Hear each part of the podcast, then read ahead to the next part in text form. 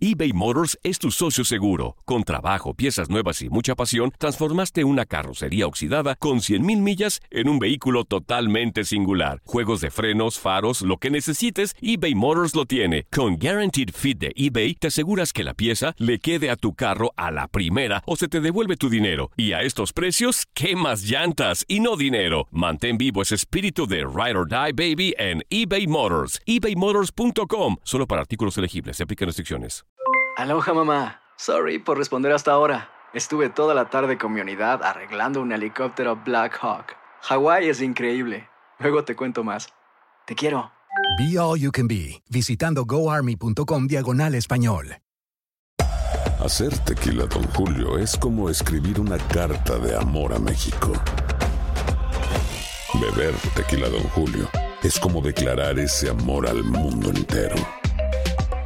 Don Julio es el tequila de lujo original, hecho con la misma pasión que recorre las raíces de nuestro país. Porque si no es por amor, ¿para qué?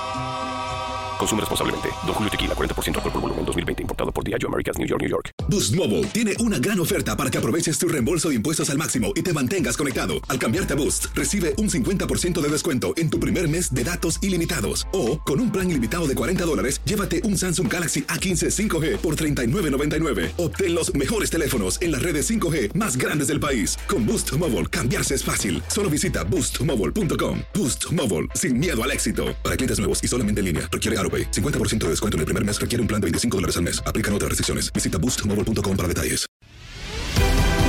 Bienvenido al mágico mundo del deporte. Escucha, participa y sé parte del deporte mundial. Búscanos en Euforia o tu plataforma favorita y síguenos para que estés siempre bien informado con lo mejor de tu DN Radio.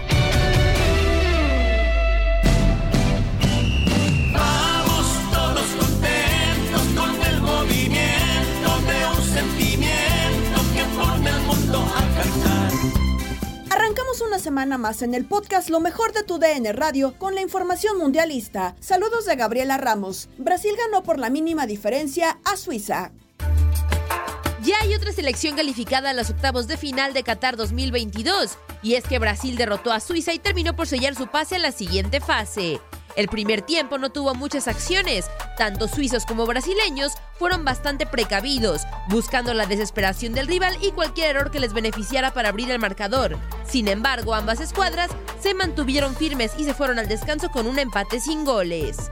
Para el segundo tiempo, Brasil, que no contaba con Neymar por lesión, logró tener por más tiempo el balón, pero no había llegadas por parte de la verde amarela. Hasta el minuto 64 fue cuando el grito de gol en el estadio 974 se hizo presente, pues Vinicius Jr. remató el segundo poste de Jan Sommer para hacer el primero a favor de la canariña. Sin embargo, el VAR decretó que fuera de lugar. Sin embargo, el VAR decretó el fuera de lugar para anular el tanto. Cerca del final del encuentro llegó la conexión de dos jugadores que se conocen bien, pues Rodrigo del Real Madrid le pasó el balón a su excompañero Casemiro para que de primera al 83 anotara el tanto que le diera la victoria y el pase a los octavos de final a Brasil.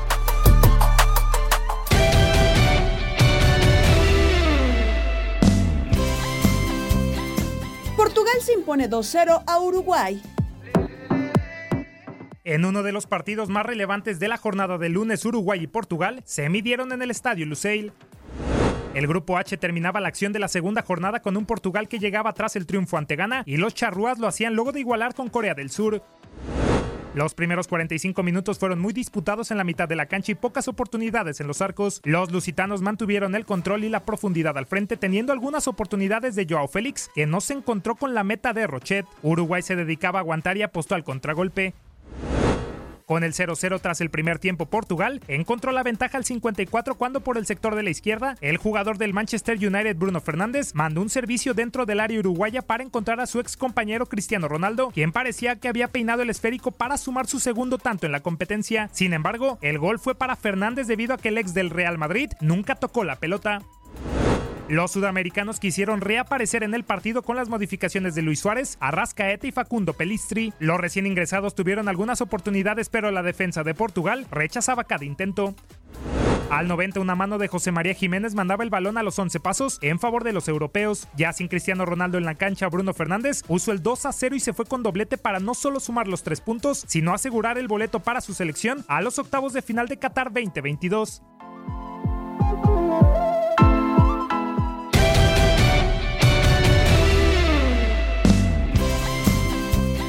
Resultados que dieron juegos atractivos fueron en primer lugar el empate a 3 entre Camerún y Senegal.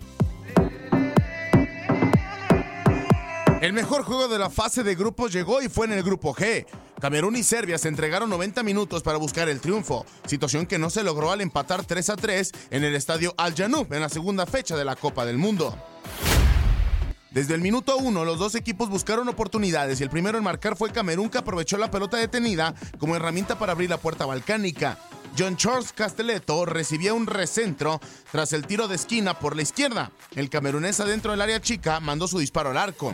Serbia no se quería quedar atrás y antes de terminar el primer tiempo aprovecharon para marcar dos goles en los pies de Pavlovic al 45 más 1 y de Milinkovic Savic al 45 más 3. Con esto, el juego se volteaba a favor de los europeos.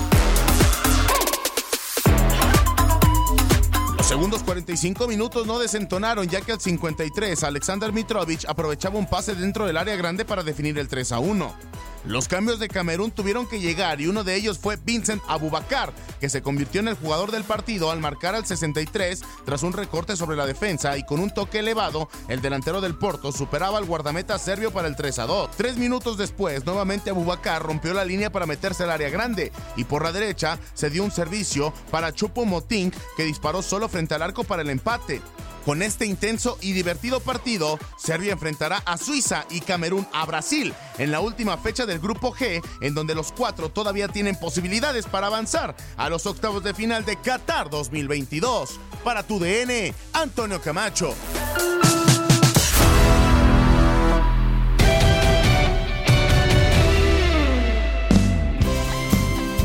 El segundo fue el triunfo de Ghana 3-2 sobre Corea del Sur.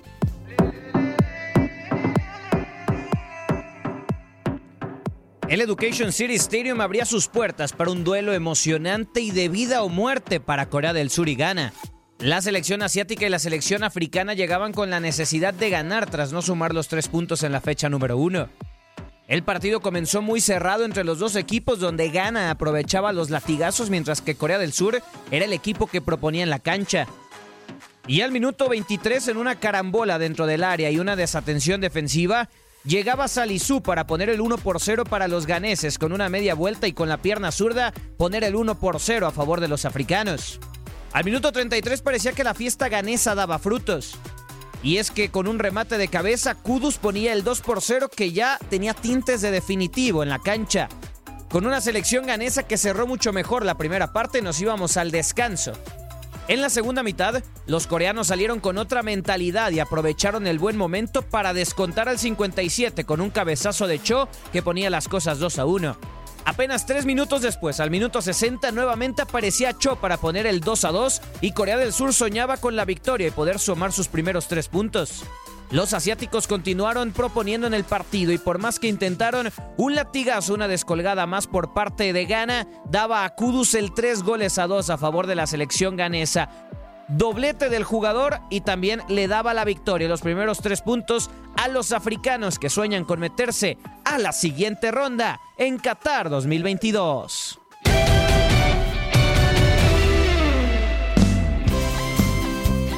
Con estos resultados, Qatar 2022 suma dos calificados más a la siguiente ronda, Brasil y Portugal. Escucha el análisis en Euforia Qatar con Diego Peña, Emilio Fernando Alonso y Ramón Morales. Capitán Ramón Morales, ¿qué sabor te dejó el triunfo de la selección eh, brasileña que eh, sigue eh, sin recibir goles y que tiene o resuelve con cierta facilidad los partidos? Me dejó una muy buena impresión. ¿A qué voy? A ver, eh, si esperamos ver ya un fútbol de aquel juego bonito, muy espectacular y todo eso, yo creo que Brasil está preparado para ganar porque se defiende bien y busca atacar, porque sí lo busca atacar, ya sea individual o colectivamente. Y es de los pocos equipos que en base a eso, colectivamente o individualmente, tiene muchas armas para atacar, pero prioriza con una gran defensa, ¿eh? tiene una gran defensa y se habla mucho del ataque, pero Brasil está listo para jugar y ser campeón. ¿no? Y justamente Don Emilio es una de las pocas selecciones, ya lo estaremos repasando más adelante, que no ha recibido gol en el torneo, pero al final, o- hoy yo me quedo, no sé si usted con la sensación del momento de que hace los cambios Tite, como que no arriesga demasiado, como que el partido no, no, como que no se siente Brasil siendo obligado a ir por el partido. La verdad yo creo que Brasil está jugando un campeonato del mundo como se tiene que jugar. Lo importante aquí es ganar. Olvídate, como decía Ramón, del juego bonito. Aquí lo que se trata es de ganar. Los brasileños lo han entendido ya desde hace tiempo, así han ganado sus últimos campeonatos mundiales. Y en este por ahí van, ¿eh? Hoy les costó mucho trabajo, ¿eh? Yo no, no estoy de acuerdo con quien dijo, no sé quién lo dijo de ustedes, que había sido fácil ganarle a Suiza. No lo fue, ¿eh? Les costó mucho trabajo, mucho trabajo. Veías tú las caras en la tribuna, en los palcos de los invitados especiales brasileños, Kaká, eh, Roberto Carlos y el fenómeno Ronaldo Nazario Lima, estaban muy preocupados, eh, estaban muy preocupados. A su lado estaba una figura del fútbol suizo de antaño, Alan Sutter, que fue un estupendo jugador. Los suizos les plantaron cara, les dieron batalla, pero sí, la defensa de Brasil muy fuerte, comandada por Marquinhos y Thiago Silva, la verdad son muy buenos jugadores. El portero hace su trabajo sin problemas. Casemiro en medio campo roba balones que lo van a denunciar ante la PGR porque hacen robos de balón. Y el, aparte el golazo que metió, ¿no? Lo que es saber de pegar bien a la pelota, cómo acomoda el cuerpo y, y el empeine para pegarle al ángulo. Bueno, Sommer ni se movió, un golazo, ¿eh? Y Vinicius es un diablo con antifaz, el extremo izquierdo de la selección de Brasil, qué rápido es. Le anularon un gol, a mí me parece que injustamente, ¿eh? Con todo y que los aparatizos dicen que estaba, creo que la uña de la mano derecha estaba adelantada, pues que no manchen, con la mano no va a meter goles. Pero qué bien me gustó Brasil hoy, porque Suiza fue un rival muy digno, ¿eh? muy fuerte, un fútbol que no conocemos mucho, pero que es fuerte también, sólido, que trabaja bien desde jóvenes con sus futbolistas. Y Brasil me parece que está en la siguiente ronda y es uno de los favoritos a levantar el título al final, ¿no? Porque ahora, a diferencia de otros años, tiene muy buena defensa y esos atacantes que tiene son letales. Y eso que no jugó Neymar, ¿eh? No, de acuerdo. Cuando pueda volver, si es que vuelve, va a ser más fuerte todavía. Ahora, yo me quedo con algo, capitán. Ya cuando tu contención, que en teoría y, y a los ojos del mundo le hemos llamado Casemiro en algunas ocasiones picapiedra, pudo haber hecho un golazo en jornada 1. Hoy hace un golazo jornada 2, entonces uno percibe la calidad del, del resto del equipo. No creo que el único que para mí no pasa el examen el día de hoy, y no sé si lo vuelvo a ver como titular, es Fred. Sí, exactamente. No, no gustó, digo, es que también suplir de alguna forma a, a Neymar no es nada fácil, ¿no? Eh, cada uno tiene características. Yo por un momento sí se ocupaba un Neymar, ¿eh? Porque Neymar es de los que se tira atrás y él puede acarrear la pelota. Sí. Y si le sale uno, tiene esa capacidad en el mano a mano para eh, caracolear, driblar, quitártelo, como diríamos en el barrio ahí, y a partir de ahí poder generar eh, dos contra uno o más opciones de gol. Sí, ya lo dijo don Emilio bien, le costó mucho. Suiza en ataque cero, un centro por ahí cerrado, que por ahí se barre, no sé si, si Militao o Marquinhos, uno de ellos dos, y no pasó de ahí. Pero sí defensivamente. Tuvo que venir una jugada de atrás. Tenía que incorporarse de alguna forma Casemiro, que ya a lo largo de los últimos tres años en el Real Madrid lo hacía más constantemente. Mete un golazo, le pega fuerte, corre con esa chispa de, de- de técnica y le sale en un ángulo donde fue muy difícil para todo el mundo. Pero sí le batalló Brasil.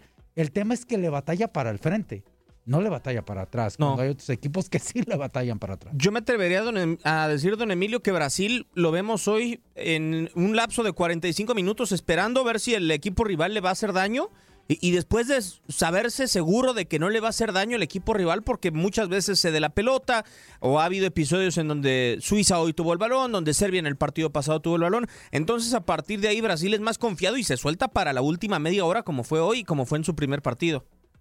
Es que está siendo práctico el equipo brasileño de Tite, está siendo práctico, o sea, no en todos los juegos, y eso lo sabe Ramón también, vas a brillar al máximo, hay ocasiones que los partidos se complican.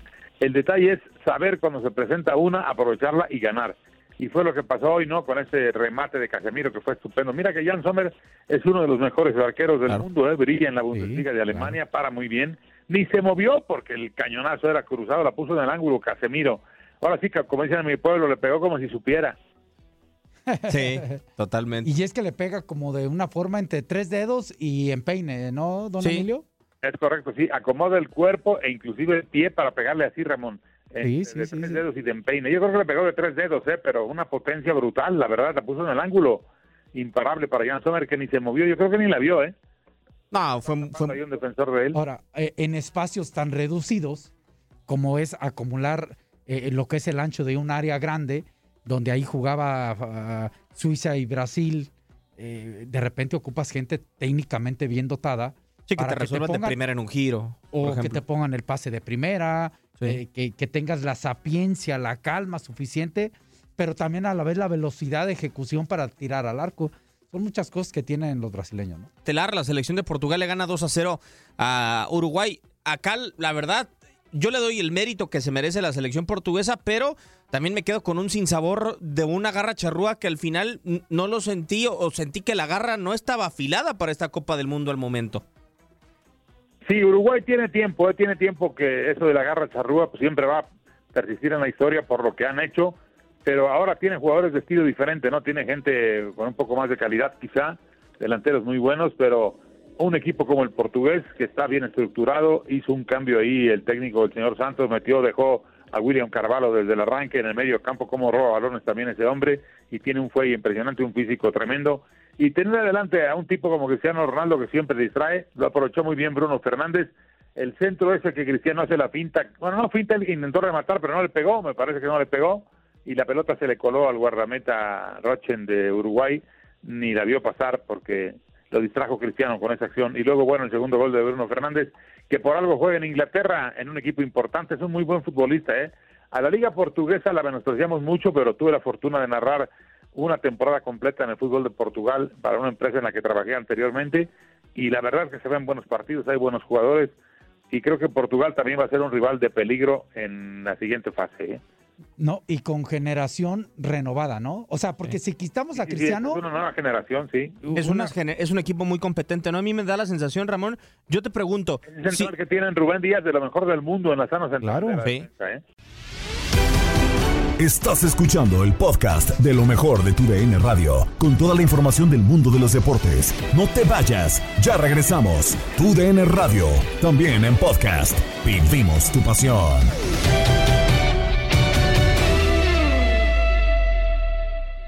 eBay Motors es tu socio seguro. Con trabajo, piezas nuevas y mucha pasión, transformaste una carrocería oxidada con 100.000 millas en un vehículo totalmente singular. Juegos de frenos, faros, lo que necesites, eBay Motors lo tiene. Con Guaranteed Fit de eBay, te aseguras que la pieza le quede a tu carro a la primera o se te devuelve tu dinero. Y a estos precios, ¿qué más llantas y no dinero? Mantén vivo ese espíritu de Ride or Die Baby en eBay Motors. ebaymotors.com. Solo para artículos elegibles. Se aplican restricciones. Escuchas el podcast Lo mejor de tu DN Radio. Siguen los ecos por la derrota de la selección mexicana ante Argentina y así lo externó Marco Antonio Rodríguez en Inutilandia con Juan Carlos Zavalos y Toño Murillo. Bueno, primero las sensaciones es que eh, México intentó jugar a no perder, ¿estás de acuerdo? O sea, no salía a ganar, sí. a no perder, que es distinto. Eh, de- desde el planteamiento le estaba funcionando en el primer tiempo, Argentina no sabía por dónde podía hacernos el gol, es una realidad, se veía a Argentina desesperado, pero concentrado y determinado a lograr su objetivo, ganarlo como sea el partido, esperando una genialidad de Messi, confían mucho en él porque él, los partidos empantanados, pues obviamente es Messi y tiene respuestas como estas, ¿no? Una tiene y se acabó, eh, te finiquita los juegos. El tema es la sensación. Eh, creo que el partido de, de México-Argentina no solo es el resultado, sino es todo este proceso fallido del Tata Martino y de la comis- y de la Comisión de Selecciones Nacionales, incluyendo John de Luisa. Yo, yo no me, yo me mojo, ¿eh? O sea, John de Luisa es el responsable. John de Luisa ha hecho un mal trabajo en la federación. Es una realidad eh, con arbitraje, con selecciones, eh, su gestión ha sido muy deficiente. Entiendo que es gente de, de, confianza, ¿no? De, la empresa, incluso que trabajó con nosotros, pero pues bastante malito su resultado. Y tuvo, yo, yo, yo sí me voy a mojar también, tuvo a Lord Molécula, o sea, Torrado le aplaudía todo al Tata. Lord Molécula.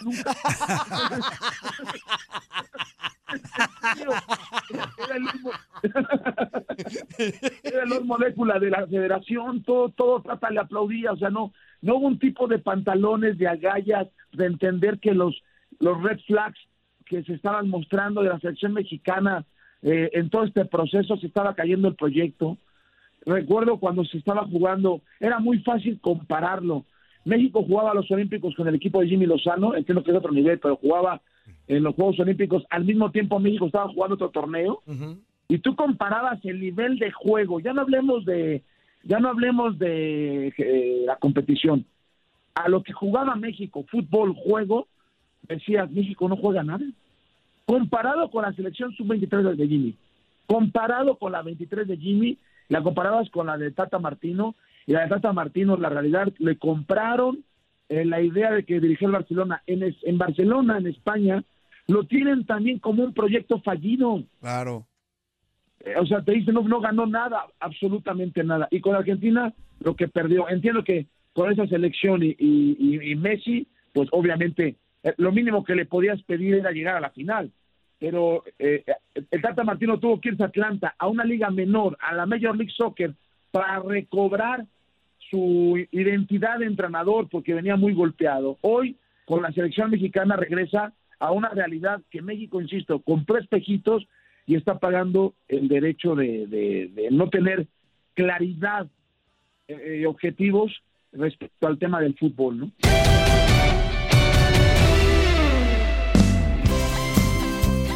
Afición considera que México es el peor representante de la CONCACAF en el Mundial, con Toño Camacho en Misión Centroamérica. ¿Qué pasó, mi chavo? Juanito de Sainz, ¿cómo estás? Qué gusto saludarte, hermanito. Gracias por estar hoy con nosotros. ¿Quién eh, te ha parecido la peor selección de CONCACAF? Pues yo para mí México. Ah, caray, hasta oye. México peor. Ma- peor que Costa Rica que tiene menos siete. Bueno, menos seis porque ya metió gol. Ok. ¿Cuántos puntos tiene Costa Rica? Eh, tres. Ok. ¿Cuántos puntos tiene México? Uno. Ok. De los, de los otros tres, Estados Unidos y, y, y Canadá, ¿cuántos goles llevan cada uno? Canadá, su primer gol apenas lleva, cero puntos. Y Estados Unidos tiene dos puntos y solo un gol. Si lo- Ok, ¿Y si- México cuántos goles tiene? Cero goles. Pero fíjate que, que ahorita, que te, espérate, ahorita que te lo digo, suena bien feo, ¿no? Todo. Eh, Por donde lo veas. Por donde lo veas. Está pero fregadísimo el asunto, ¿no? Es lo que te estoy diciendo. O sea, es que nada más vemos nada más como el vaso medio lleno, medio vacío. Entonces tienes que analizar todo alrededor de los cuatro equipos y te vas a dar cuenta que México, y todavía falta lo peor, que es que no te he dicho. ¿Cuál es el equipo que menos llegadas a de gol ha tenido? México, solo tiene dos disparos. Entonces, por donde lo veas, México es el peor equipo de CONCACAF ahorita en el Mundial. Por donde lo veas. Sí, no, la neta sí.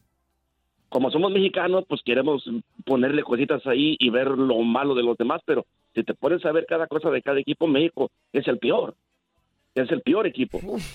Sí, no, no hay ataque. Que, a pesar de Canadá, a pesar de que Canadá ya está eliminado.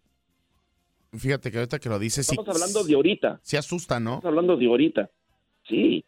O sea, si tú me dices el miércoles y si México gana y si México hace un, eh, eh, mete goles y si México, aunque también quede eliminado, pero hace un, hace un buen papel en el partido, vamos a hablar de otra cosa. Pero tú me estás pregun- preguntando ahorita, en el momento, México es, es el, es el peor. Pues ni modo, bueno, como bien dice la pregunta del día es para la opinión, pero dándomelo con argumentos, pues fal- digo, falta todavía un partido. Ojalá y lo gane México, ¿no? Para no ser el menos peor, dirían algunos en el barrio. Exacto, exacto. Pero como, como te repito, la pregunta es ahorita, hoy, al día de hoy, México es el, es el peor. Faltando un partido todavía. Pero bueno, mira, eh, yo estaba, estaba pensando y analizando lo de Tata Martino. Cuando llegó el Tata, cuando hicieron el, el, el eh, cuando pues cuando hicieron pues el, el ¿cómo te podré decir? Cuando dijeron pues que Tata iba a ser el, el, el técnico. técnico de la selección, yo, yo de mi parte yo estuve contento porque pues el señor tiene palmarés, ya estuvo en Argentina con la selección, estuvo en Barcelona, fue campeón aquí en MLS, o sea, Sí, señor- sonaba muy bonito, sonaba muy grato su, su, su llegada. Claro, entonces en los primeros dos años fueron dos años de enamoramiento, como la mayoría de los técnicos lo tienen. ¿Sí me entiendes? Entonces yo decía, no, pues este señor sí va a llegar a hacer algo aquí, en- aquí con México. No, yo estaba contento. Sí, yo también. dos años para acá fue donde yo empecé a ser escéptico, donde yo ya no empecé a creer en él. Te voy a decir, eh, te, voy- te voy a dar mis argumentos. Cuando perdimos las finales con Estados Unidos, cuando no había una eh, que tú mirabas que el Tata no hacía nada por por por, por combatir lo que estaba pasando. Cuando tú mirabas al Tata que era pecho frío, que nada más estaba ahí parado, que no se le miraban ideas, que seguía con lo mismo, con lo mismo. Entonces yo de ahí dije, no, este señor De plano no. y este señor en, en las presiones como que no tiene ese revulsivo que, que muchos en- entrenadores tienen. O sea, que no tiene ideas, que siempre es lo mismo con él, 4-3-3. Ahorita a última hora, a última hora de patas de ahogado, ya está sacando ya un 5, un 5-3-2, algo así, pero eh, ya son patadas de ahogado donde- donde ya no puede, ¿me entiendes? Claro. Entonces, y ya para terminar, Camacho, para dar chance a los demás chavos, lo peor todavía, que se casó con la de él, de llevar a las vacas sagradas. Pues es que la que le, le- la que le sal- la que le salvaba quizá la chamba, ¿eh? Pero le salvó de qué? ¿De qué? ¿De qué? me De hablas? mantenerse y llegar al mundial, que es lo que le pidieron. No, no, no, no, no, mira, aquí lo que lo salvó, te voy a decir que es, que él tenía, él, él tenía una cápsula muy cara si lo despedían. Eso fue todo, Camacho, eso fue todo. ¿Me entiendes? Entonces, yo te lo aseguro, que si hubiera sido un, un, un entrenador, llámese el Piojo, o llámese hasta la Volpe, que está hecho en México, que no, te- que no, que no tenían cláusulas muy, muy altas. ¿Qué pasó con el Piojo? Lo mandaron a la jodida. ¡Epa! cancha no fue ni por fútbol, ¿entiendes? Pero este señor tenía más palmarés y por los palmarés que tenía se dio el lujo de poner una cláusula alta y por eso fue que lo dejaron. Pero no fue por otra cosa. Yo te lo aseguro que si hubiera sido el Piojo que pierde la final con Estados Unidos, que perdió la Copa de Oro, desde ahí lo hubieran corrido. Desde ahí lo hubieran corrido. Pero pues no, es que si era mucho billete la cláusula y por eso lo dejaron, no les quedó de otra. A pesar de que México es una de las selecciones que hace mucho más dinero que cualquier otra.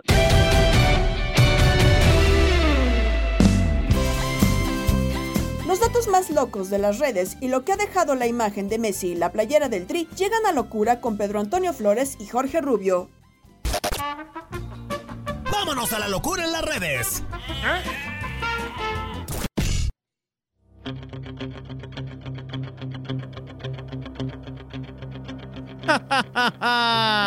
Señor Flores. Hay tiro, hay tiro, señores. Y termina verdaderamente. Te tocó tragártela. Incendiándose las redes por una imagen en la que se ve Leo Messi en su vestidor después del juego ante México, con la playera de México en el piso.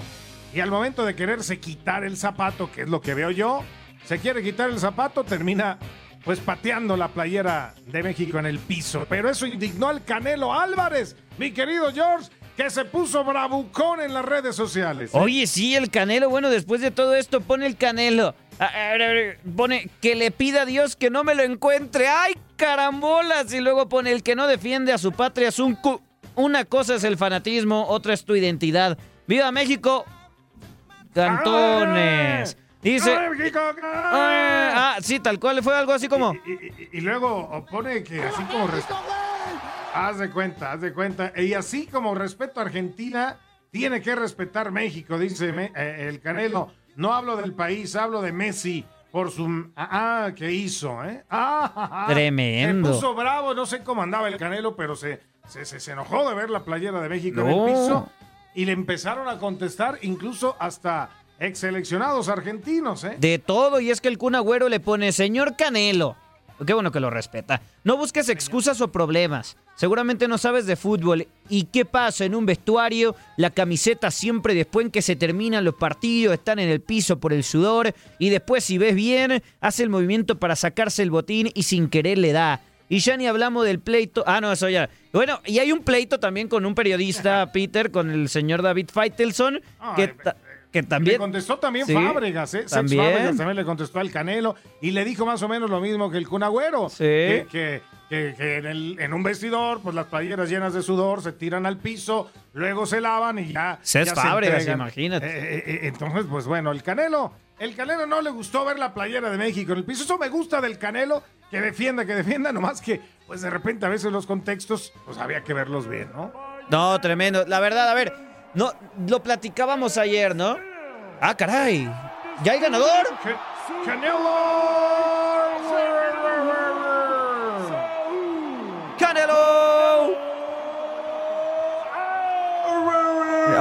Tremendo, señor Hoy celebramos al niño del pastel. ¡Feliz cumpleaños te deseamos porque en Locura Mundialista estamos!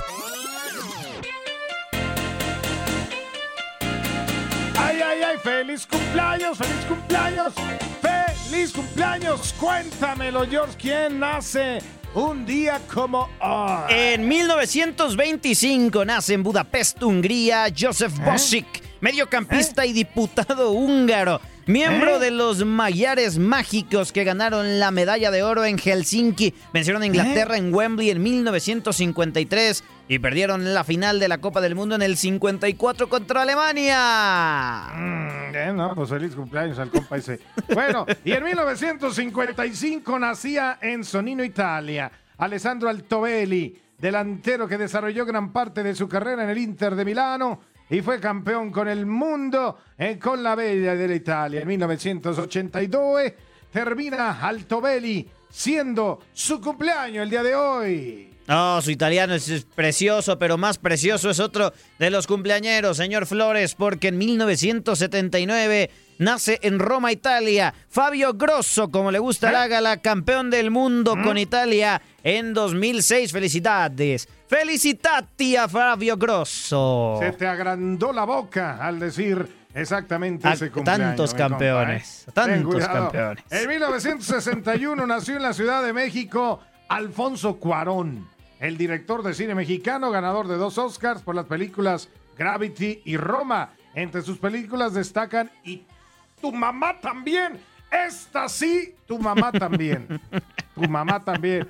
Feliz cumpleaños al Cuarón. El estadio Al Tu Mamá también. Y tu mamá también, hijo de...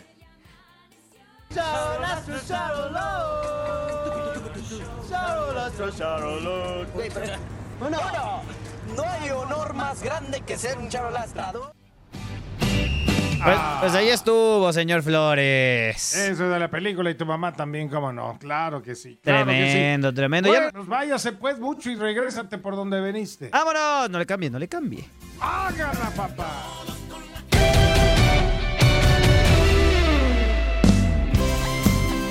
Cerramos con la información más reciente de la Liga MX porque León se queda sin entrenador como lo platica Israel Romo en contacto deportivo con Andrea Martínez. Sorprende la noticia, me parece, de, de la salida de Renato Paiva, cómo lo toman en el equipo Isra y también pues preguntarte qué, qué candidatos, qué nombres suenan para tomar su lugar. De que sorprendió, sorprendió. Hoy el equipo estaba convocado para la práctica de esta mañana, eh, no estaban enterados de alguna situación. Y de repente Renato Paiva llega, aparece y dice, muchachos, hasta aquí llegué con mi proceso, se despide de ellos en el terreno de juego, les agradece todo el proceso que han tenido y que les comentó que así es el fútbol y que tuvo que tomar algunas decisiones. ¿Qué tiene que ver con todo esto? El día pasado se le había notado un poquito ya molesto a Renato Paiva, eh, su, su carácter había cambiado un poco, aparentemente es un desacuerdo en cuanto al tema con llegadas, con salidas de algunos jugadores para el conjunto de los Esmeraldas de León. Él había pedido a algunos futbolistas que todavía la directiva no tiene eh, cerrados, entonces eso había molestado un poco al director técnico y el cuerpo técnico y el de fin de semana, prácticamente el domingo decide tomar la decisión, se lo hace saber la propia directiva de los Esmeraldas de León, eh, encabezada ahora por Grupo Pachuca, en el caso de Jesús Martínez Patiño, quien trató de hablar con él y decirle, "Oye, tranquilo, pues vamos, vamos viendo qué podemos hacer, qué se puede resolver en estos días, estamos aparentemente a tiempo, y sin embargo el director técnico dijo no, se quedó sin poder arreglar esa situación y hoy por la mañana, insistimos, se despidió del plantel allá en la Esmeralda para posteriormente ya convertirse en el di- exdirector técnico. Eso prácticamente fue durante la mañana y después salió el comunicado de los Esmeraldas de León confirmando y que sí fue una decisión propia del estratega portugués el dejar a la dirección técnica del conjunto de los Panzas Verdes de León que la práctica futbolística esta mañana que estaba programada se convirtió en una práctica eh, de tema físico con un preparador físico institucional. Así quedó la situación, entonces ya mañana tendrán que apare- aparecer algún auxiliar técnico, algún director técnico institucional que pueda dirigir la práctica con los muchachos. Todo apunta que será Cristian Martínez junto con Alejandro Corona o Sebastián Más quien queda al frente del equipo por estos días. Eh, candidatos, está fácil, son dos nombres. Nicolás Larcamón y el caso de Jaime Lozano. Ambos eh, siendo analistas de TUDN durante la Copa del Mundo, los dos eh, ya tuvieron eh, la plática con la directiva de los Esmeraldas de León. El caso de Larcamón ya había tenido contacto anteriormente con el Grupo Pachuca y Jaime Lozano ya también se habló con él. Así que parece que y aparentemente entre esos dos quedará la decisión de quién dirija al conjunto de León, no solamente para la clausura 2023, sino también para la Liga de Campeones de la CONCACAF. Y prácticamente esto toma, como insisto, por sorpresa a la directiva, a los propios futbolistas, de poder eh, seguir con este proceso cuando ya se tenían dos semanas de pretemporada. Pues dos nombres interesantes, Isra, que les fue bien, ¿no? A, Jimmy con el tema de la selección olímpica, también con Necaxa tuvo buenos momentos, qué decir de Nicolás Larcamón, que con Puebla le fue bastante bien, pero más o menos, no sé si sepas cuándo podríamos saber eh, quién será el nuevo técnico de León para pues relacionar esto con la pretemporada del equipo. Todavía quedan algunos días para que inicie el próximo torneo en la Liga MX. ¿Qué falta en la pretemporada de la Fiera? Y bueno, ¿cuándo se podrán poner a las órdenes los jugadores del nuevo estratega? A mí me parece, Andrea, que pues, ya platicaron con los dos en este día lunes, no será una cuestión tan difícil de determinar. Me parece que más tardar mañana, el miércoles, tendrá que ver director técnico, no se puede perder más tiempo. Eh, tendrá que ver el tema de los refuerzos, tendrá que ver el tema de quién se va, cómo tiene que jugar, qué tiene que hacer.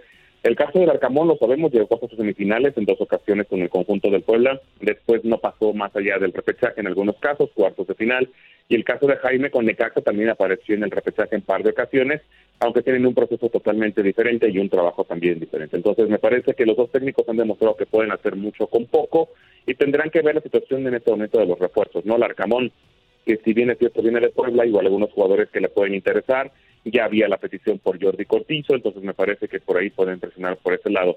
Me parece que será la situación de que en los próximos días prácticamente se tiene que definir todo esto, o sea, próximos días, próximas horas, esperemos el anuncio oficial, pero me parece que entre el Arcamón y Jimmy Lozano está la propuesta para el próximo técnico de León.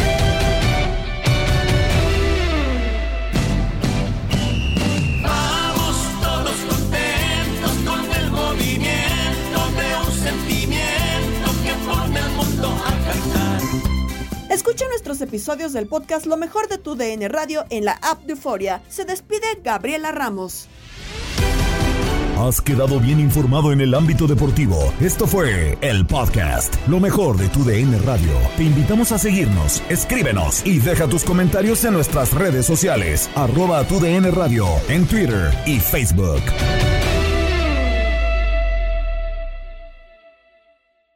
Boost Mobile tiene una gran oferta para que aproveches tu reembolso de impuestos al máximo y te mantengas conectado. Al cambiarte a Boost, recibe un 50% de descuento en tu primer mes de datos ilimitados. O, con un plan ilimitado de 40 dólares, llévate un Samsung Galaxy A15 5G por $39.99. Obtén los mejores teléfonos en las redes 5G más grandes del país. Con Boost Mobile, cambiarse es fácil. Solo visita boostmobile.com. Boost Mobile, sin miedo al éxito. Para clientes nuevos y solamente en línea, requiere AroPay. 50% de descuento en el primer mes requiere un plan de 25 dólares al mes. Aplican otras restricciones. Visita para detalles. Si no sabes que el Spicy McCrispy tiene Spicy Pepper Sauce en el pan de arriba y en el pan de abajo, ¿qué sabes tú de la vida? Para, pa, pa, pa. eBay Motors es tu socio seguro. Con trabajo, piezas nuevas y mucha pasión, transformaste una carrocería oxidada con 100.000 millas en un vehículo totalmente singular. Juegos de frenos, faros, lo que necesites, eBay Motors lo tiene. Con Guaranteed Fit de eBay, te aseguras que la pieza le quede a tu carro a la primera o se te devuelve tu dinero. Y a estos precios, ¿qué más llantas y no dinero? Mantén vivo ese espíritu de Ride or Die Baby en eBay Motors. ebaymotors.com. Solo para artículos elegibles. Se aplican restricciones. La Liga MX nos dejó un nuevo campeón. América contra Tigres desde el mítico Estadio Azteca y las Águilas lograron volar alto. Le Yuri Henry le dicen al América que abre la vitrina de las águilas porque la 14 ha llegado el ave vuela más alto que nunca en América. Las águilas vuelven a volar en el fútbol mexicano. La decimocuarta ha llegado. En 2024 continúa nuestra señal y vive la pasión del fútbol mexicano.